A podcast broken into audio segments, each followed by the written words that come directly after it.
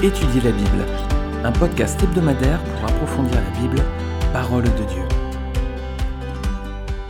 Bonjour à tous, heureux de vous retrouver pour ce nouvel épisode de podcast Étudier la Bible. Nous étudierons cette semaine le chapitre 38 de la Genèse. On va voir une drôle d'affaire familiale entre un beau-père et sa belle-fille. C'est l'histoire de Judas et de Tamar. Je vais lire donc le verset, le chapitre 38. En ce temps-là, Judas s'éloigna de ses frères et se retira vers un homme d'Adulam nommé Ira. Là, Judas vit la fille d'un Cananéen nommé Shua. Il la prit pour femme et alla vers elle. Elle devint enceinte et enfanta un fils qu'elle appela Er. Elle devint encore enceinte et enfanta un fils qu'elle appela Ona. Elle enfanta de nouveau un fils qu'elle appela Shelah. Judas était à Sib quand elle enfanta. Judas prit pour Er son premier-né une femme nommée Tamar. Er, premier-né de Judas, était méchant aux yeux de l'Éternel, et l'Éternel le fit mourir. Alors Judas dit à Onan, Va vers la femme de ton frère, prends-la comme beau-frère, et suscite une postérité à ton frère. Onan, sachant que cette postérité ne serait pas à lui, se souilla à terre lorsqu'il allait vers la femme de son frère, afin de ne pas donner de postérité à son frère. Ce qu'il faisait déplut à l'Éternel, qui le fit aussi mourir. Alors Judas dit à Tamar, sa belle-fille, demeure veuve dans la maison de ton père jusqu'à ce que Sheila, mon fils, soit grand. Il parla ainsi dans la crainte que Sheila ne meure comme ses frères. Tamar s'en alla, et elle habita dans la maison de son père. Les jours s'écoulèrent, et la fille de Shua, femme de Judas, mourut. Lorsque Judas fut consolé, il monta à Timna vers ceux qui tondaient ses brebis, lui et son ami Ira, l'adulamite. On en informa Tamar, et on lui dit Voici ton beau-père qui monte à Timna pour tondre ses brebis. Alors elle ôta ses habits de veuve, elle se couvrit d'un voile et s'enveloppa, et elle s'assit à l'entrée des Naïm, sur le chemin de Timna, car elle voyait que Shélet est devenu grand, et qu'elle ne lui était point donnée pour femme. Et Judas la vit, et la prit pour une prostituée parce qu'elle avait couvert son visage. Il l'aborda sur le chemin et dit Laisse-moi aller vers toi, car il ne connut pas que c'était sa belle-fille. Elle dit Que me donneras-tu pour venir vers moi? Il répondit Je t'enverrai un chevreau de mon troupeau. Elle dit Me donneras-tu un gage jusqu'à ce que tu l'envoies? Il répondit Quel gage te donnerai-je Elle dit Ton cachet, ton cordon et le bâton que tu as à la main. Il les lui donna. Puis il alla vers elle, et elle devint enceinte de lui. Elle se leva et s'en alla, elle ôta son voile et remit ses habits de veuve. Judas envoya le chevreau par son ami l'adulamite pour retirer le gage des mains de la femme. Mais il ne la trouva point. Il interrogea les gens du lieu en disant Où est cette prostituée qui se tenait à Énaïm sur le chemin? Ils répondirent Il n'y a point eu ici de prostituée. Il retourna auprès de Judas et dit Je n'ai pas trouvé, même les gens du lieu ont dit Il n'y a point eu ici de prostituée. Judas dit hum, Quelle garde ce qu'elle a Ne nous exposons pas au mépris. Voici, j'ai envoyé ce chevreau et tu ne l'as pas trouvé. Environ trois mois après, on va dire à Judas Tamar, ta belle-fille, s'est prostituée, et même la voilà enceinte à la suite de sa prostitution. Et Judas dit Faites-la sortir et qu'elle soit brûlée. Comme on la menait dehors, elle fit dire à son beau-père C'est de l'homme à qui ces choses appartiennent que je suis enceinte. Reconnais, je te prie, à qui sont ce cachet, ce cordon et ce bâton. Judas les reconnut et dit hum, Elle est moins coupable que moi, puisque je ne l'ai pas donné à Shell à mon fils. Et il ne la connut plus. Quand elle fut au moment d'accoucher, voici, il y avait deux jumeaux dans son ventre. Et pendant l'accouchement, il y en eut un qui présenta la main. La sage-femme la prit et y attacha un fil cramoisi en disant Celui-ci sort le premier. Mais il retirait la main et son frère sortit. Alors la sage-femme dit Quelle brèche tu as faite Et elle lui donna le nom de Péretz. Ensuite sortit son frère qui avait la main, à la main le fil cramoisi, et on lui donna le nom de Zérak. Alors dans l'épisode précédent, la semaine dernière, on a vu que les frères de Joseph l'avaient vendu à une caravane d'Ismaélites en route pour l'Égypte, et c'est Judas qui avait empêché que son frère soit mis à mort. Alors la Bible enchaîne ensuite sur l'histoire de ce quatrième enfant de Jacob, et c'est ce qu'on vient de lire. Alors on va voir verset par verset. Verset premier, tout d'abord, Judas se retire chez un homme, Ira, qui habite à Adulam. Alors qui est cet homme? On voit au verset 12, en fait, c'est pas un parent, hein, c'est un ami, c'est marqué, qui vient d'Adulam. Alors je ne sais pas si vous voyez des mentions d'Adulam dans la Bible. Si vous en voyez, vous êtes très fort.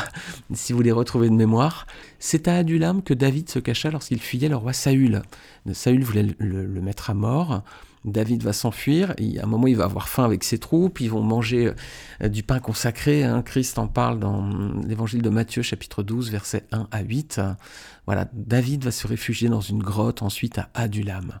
Et là, il va composer deux psaumes. Regardez, vous regarderez, c'est les psaumes 57 et 142. C'est mentionné qu'il les a rédigés dans la grotte. Alors au verset 2, Judas se marie à présent à une fille cananéenne. Est-ce que c'est une bonne idée, ça, de se marier à une fille cananéenne? Hmm, Non. Euh, dans l'Ancien Testament, non. Euh, clairement, c'était pas la volonté d'Abraham. Vous regarderez si vous le souhaitez Genèse 24, verset 3. C'était pas non plus la volonté d'Isaac, Genèse 28, verset 1 à 2. Même si Ésaü a fait le contraire, hein. Genèse 26, 34, il a fait exprès de prendre des femmes cananéennes et ils ont causé beaucoup de soucis à ses parents. A priori, lui, Jacob, il n'a pas donné de consigne. Euh, on a vu que Abraham, non, clairement, il voulait pas que ses enfants se marient avec une cananéenne. Isaac non plus. Et a priori, Jacob n'avait pas donné de consigne à ses enfants. D'ailleurs, rappelez-vous au chapitre 34, lorsqu'on a vu le, problème qu'il y a eu avec Dina, lorsque le roi a demandé Dina en mariage pour son fils Sichem, Jacob n'a rien dit sur ce point. Il aurait pu dire euh, Non, nous, on ne marie personne, mes enfants ne se marieront pas avec des, des filles de Cana. Bon, alors a priori, Jacob n'avait rien dit sur ce point. Mais euh, en général, dans la Bible, Dieu ne voulait pas de mariage. Hein. c'est un point qui est mentionné à de nombreuses reprises. Pas d'alliance, pas de mariage avec les Cananéens. C'était pas la volonté de Dieu, donc on suppose que c'était aussi le cas pour Jacob, même si lui n'a pas donné d'instruction à ce niveau. Alors on voit que Judas respecte le bon ordre des choses malgré tout là dans cette, affaire, la verset 2. D'abord on voit qu'il prend cette personne pour femme, puis il a des relations avec elle. Il n'a pas des relations avant qu'elle soit sa femme, il n'a pas des relations sans qu'elle soit sa femme, il a des relations après qu'elle soit sa femme. Et c'est le bon ordre des choses, même si le monde aujourd'hui vous dit ayez des relations sans forcément vous marier, ou alors ayez des relations avant de vous marier. Non, mes amis, le bon ordre biblique, c'est des relations sexuelles avec la personne avec qui nous sommes mariés. Voilà, c'est le bon ordre des choses.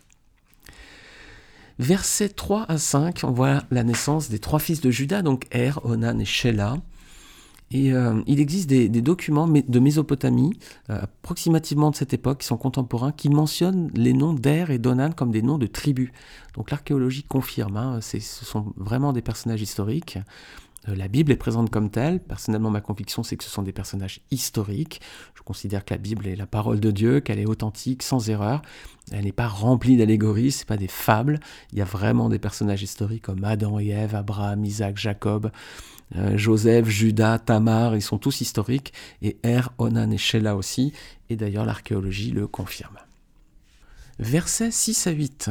Judas marie son fils Er avec une fille nommée Tamar, mais Er était tellement méchant que Dieu l'a fait mourir, et ensuite Judas va donc dire à Onan de s'unir à Tamar pour lui donner une descendance.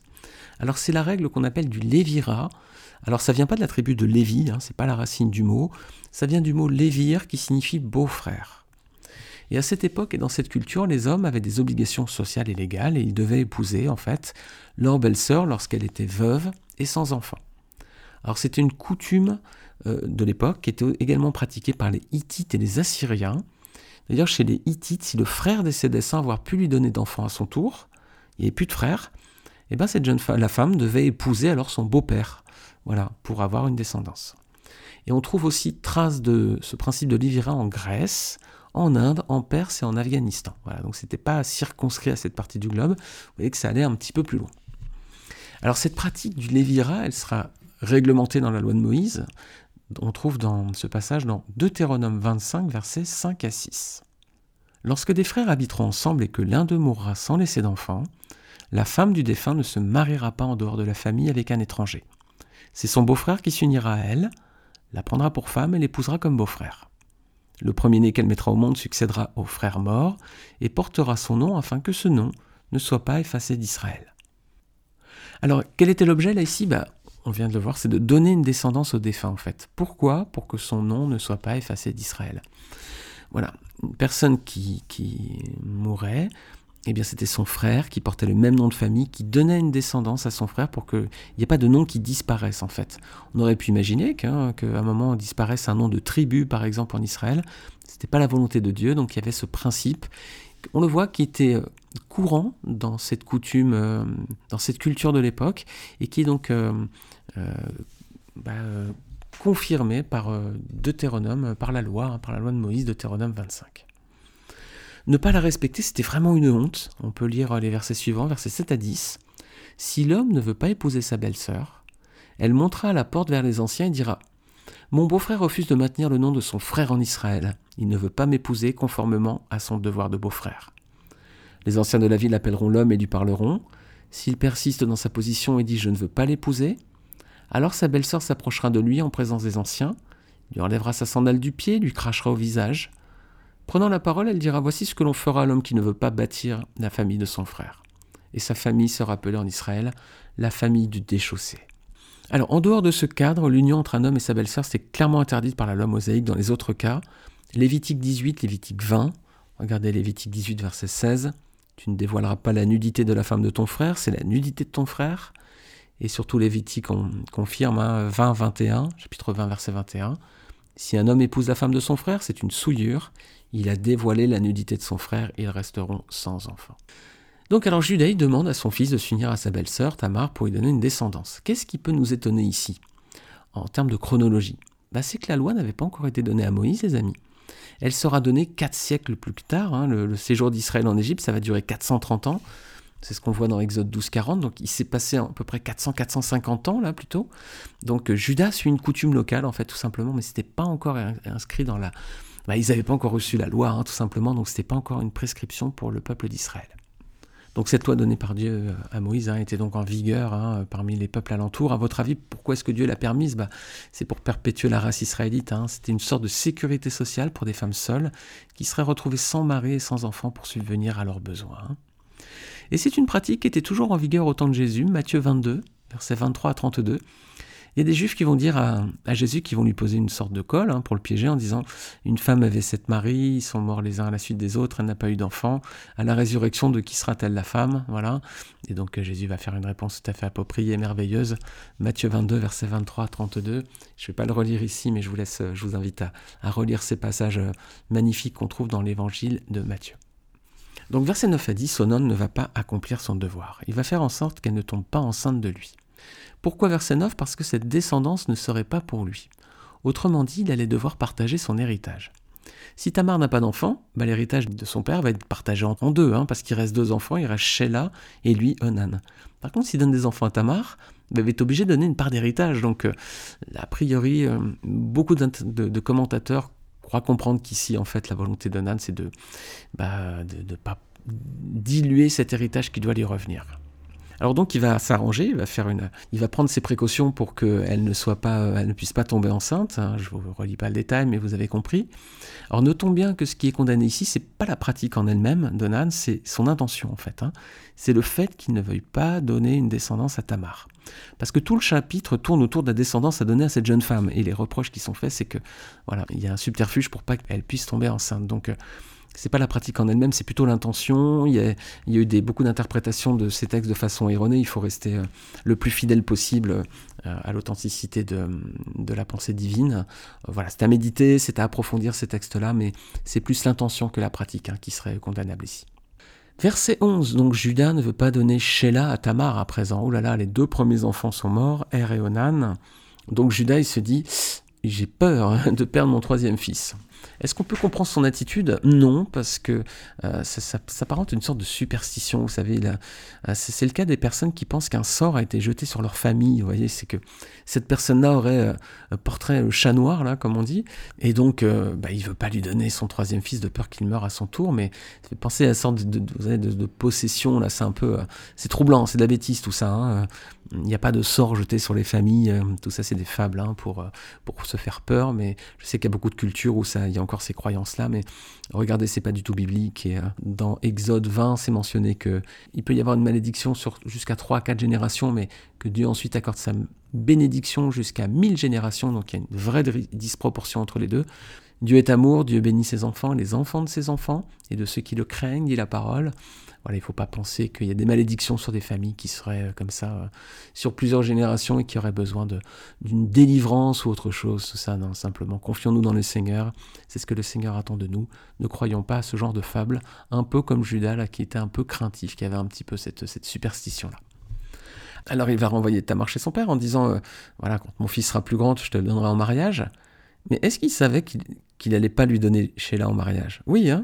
Donc qu'est-ce que ça témoigne de la part de Judas? Bah, mensonge, manipulation. Hein. Il sait très bien quand il la renvoie chez son père qu'il va pas lui envoyer Sheila. Donc il est en train de mentir, pardon, et de manipuler.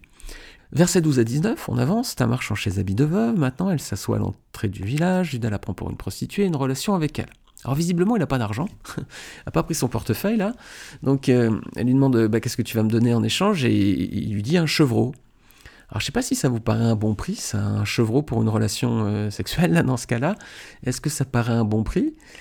Bah regardez dans les pratiques de l'époque, regardez Juge 14 verset 1 à 3 puis 15 verset 1. On est avec Samson, on est dans le livre des juges. Alors c'est quelques années plus tard, bien entendu, mais regardez, on est toujours dans la même culture. Hein. Juge 14, verset 1 d'abord. Samson descendit à Timna, et il vit une femme parmi les filles des Philistins. Lorsqu'il fut remonté, il le déclara à son père et à sa mère et dit J'ai vu à Timna une femme parmi les filles des Philistins, prenez-la maintenant pour ma femme. Son père et sa mère lui dirent N'y a-t-il point de femme parmi les filles de tes frères et dans tout notre peuple que tu ailles prendre une femme chez les Philistins qui sont incirconcis? Et Samson dit à son père, Prends-la pour moi car elle me plaît. Ensuite, chapitre 15, verset 1, on lit Quelque temps après, à l'époque de la moisson des blés, Samson allait voir sa femme et lui porta un chevreau. Il dit Je vais entrer vers ma femme dans sa chambre, mais le père de sa femme ne lui, permet pas, ne lui permit pas d'entrer. Alors on voit que le chevreau, c'est le prix qu'était prêt à payer Samson pour avoir des relations avec sa femme. Alors, dans les petits détails, c'est que regardez où ça se passe. Ça se passe à Timna. Justement, hein, c'est à Timna également que se passe l'histoire de Judas. Donc, c'est au même endroit. Et là encore, on voit qu'il n'y avait pas de mariage avec les femmes cananéennes. Hein. Les parents de Samson s'opposaient à cela encore une fois. Hein. On voit un peu ces rapports. Donc, il y a euh, une relation, il y a un chevreau qui est échangé pour ce, euh, compromis. Et puis ça se passe à Timna et il n'y a pas de mariage avec les femmes cananéennes. Il y a donc des similitudes avec euh, l'épisode qu'on est en train de regarder depuis le début de ce podcast. Alors du coup, il n'a pas son portefeuille, il n'a pas d'argent, il n'a pas le chevreau non plus. Donc euh, Tamar lui dit Que me donnes-tu en gage? Et lui dit Bah voilà, il s'arrange pour que ce soit le sceau, le cordon et le bâton de Judas. Alors la Bible seconde 21 avec des notes archéologiques précises, je cite que Tamar met la main sur les symboles de l'identité de son beau-père en tant qu'individu et membre de la société. C'est l'équivalent pour l'époque d'une carte d'identité ou d'une signature. Voilà, en gros, hein, le, sceau notamment, c'est ce qui servait à signer des documents. Notamment Joseph, on va bientôt le voir, quand euh, il aura la confiance de ce Pharaon, Genèse 41-42, Pharaon va lui donner son sceau, c'est-à-dire qu'il pourra signer à sa place. Vous avez l'image hein, du cachet de cire, on mettait le sceau, ça validait la signature de quelqu'un. Donc en gros là, euh, Judas est en train de donner son passeport. Voilà, il n'avait pas son portefeuille, du coup il va se retrouver à donner son passeport. Et ces trois éléments, son seau, son cordon et son bâton, bah, ils avaient donc plus de valeur qu'un simple chevreau. Hein. C'est pour ça que verset 20-23, Judas va lui renvoyer le chevreau à présent pour récupérer ces, ces trois éléments, mais cette personne a disparu. Et verset 24-26, on, dit, on annonce à Judas que Tamar s'est prostituée, elle est tombée enceinte. Alors là, grosse catastrophe. Donc verset 23, Judas va lui envoyer le chevreau, mais elle a disparu. Et qu'est-ce qu'il va dire? Bah, Il va dire, écoutez, il faut pas qu'on l'idée c'est quoi? C'est on va taire cette histoire pour pas tomber, euh, euh, pas qu'on se moque de nous, quoi. Donc Judas va dire qu'elle garde ce qu'elle a, verset 23, ne nous exposons pas au mépris, voilà, j'ai envoyé ce chevreau, tu ne l'as pas trouvé. Voilà, qu'on ne s'expose pas au mépris. Eh oui, parce que ça avait plus de valeur hein, euh, qu'un chevreau. Donc, euh, il, a perdu son identité d'homme, là, il a perdu son identité, il, ne peut plus euh, signer. Son bâton également, les bâtons étaient uniques avec des dessins, etc. Donc, il a perdu ce qui faisait lui un peu, je sais pas si on peut dire un notable, mais en tout cas une personnalité, hein, avec sa faculté de signer des documents notamment et d'être représenté. Donc, pour pas se, passer un petit peu en ridicule, bah, du coup, il va taire l'histoire en espérant que ça ne se sache pas certainement. Mais versets 24 à 26, voilà, il va se passer un petit, un petit quiproquo. On va annoncer à Judas que Tamar s'est prostituée et est tombée enceinte. Quelle est la réaction de Judas? Tout de suite Qu'on la brûle C'est extrême, hein c'est vraiment extrême. Mais pourtant, ben, c'était aussi, là encore, hein, euh, des pratiques de l'époque. Hein, c'est redoutable. Hein. On retourne dans le livre des juges avec Samson, euh, donc qui a eu cette femme-là, et puis euh, elle a été donnée donc en mariage, celle qu'on a vue tout à l'heure, elle a été donnée en mariage à quelqu'un d'autre. Donc cette femme qui avait été donnée à Samson, bah finalement, euh, le père va la reprendre pour la donner à quelqu'un d'autre. Et on lit chapitre 15, verset 6 de Juge. Les Philistins dirent Qui a fait cela? On répondit Samson, le gendre, le du Timien, parce que celui-ci lui a pris sa femme et l'a donnée à son compagnon. Et les Philistins montèrent et la brûlèrent, elle et son père. Voilà, on voit que la pauvre femme, pauvre jeune fille qu'on a vue tout à l'heure, elle a fini également comme ça. Alors c'est extrême. Hein et Judas, pourquoi il a cette réaction-là aussi? Pourquoi il peut dire ça? C'est parce que, en tant que patriarche, il avait des droits, hein, notamment sur les, belles filles. Il avait des droits sur de, vie et de mort hein, à l'époque, sur euh, les esclaves, mais aussi a priori donc sur les belles filles également. Alors, mais c'est extrême, c'est une atrocité. Hein. Et que va-t-il se passer justement? Ah, C'est ça que l'histoire est intéressante, c'est que, ben, en fait, elle va le placer face à sa propre contradiction en disant voilà, d'accord. Alors dis, fais-moi savoir, je te prie, de, qui est ce bâton, ce seau et ce cordon. Et donc, euh, bah, il, va être obligé de reconnaître que Tamar est moins coupable que lui. Hein. Il a vraiment une bonne attitude là pour le coup. Hein. Il reconnaît son erreur. Il faut toujours reconnaître nos erreurs. Tous les jours, on commet des erreurs, on en commet régulièrement. Ce qu'il faut, c'est les. Bah, il faut s'humilier. Il hein. faut dire oui, j'ai fait une erreur. Et il a en plus reconnu qu'elle était plus juste que lui. Donc, bonne attitude là, en revanche, pour, euh, Judas. On peut dire que là, c'est un beau trait de caractère. Alors on finit avec euh, les derniers versets, versets 7 à 30, la naissance des deux jumeaux Péretz et Zérak. Dans, l'épisode, euh, dans un épisode précédent, quand on avait vu la genèse de Jacob et d'Ésaü, à l'époque, j'avais, je m'étais dit que, à ma connaissance, c'était le seul cas de jumeaux dans la Bible. Ben en voilà un deuxième. Alors du coup, à ma connaissance, ce sont les deux cas, les deux seuls cas de jumeaux dans la Bible. On avait vu donc euh, le fils d'Isaac, hein, Jacob et Ésaü, donc qui étaient des jumeaux. Et donc, Jacob ou Ésaü n'ont pas eu de jumeaux a priori, mais son fils Judas, oui on dit que souvent le, fait d'avoir des jumeaux c'est héréditaire. Les personnes qui ont des jumeaux, leur descendance pourrait aussi avoir des jumeaux. Alors là, ils ont fait un petit saut de plus d'une génération, mais ça tendra à le prouver parce que c'est les grands-parents qui avaient des jumeaux également. Alors, on va venir sur, sur Peretz à présent, on va détailler un peu Peretz, mais déjà, on va faire une petite parenthèse. Cette histoire de descendance avec un membre de la famille euh, qui rachète euh, une personne, une belle fille, hein, ce droit de Lévira, ça vous rappelle peut-être un autre livre célèbre de la Bible, c'est Ruth, hein, au chapitre 4 notamment.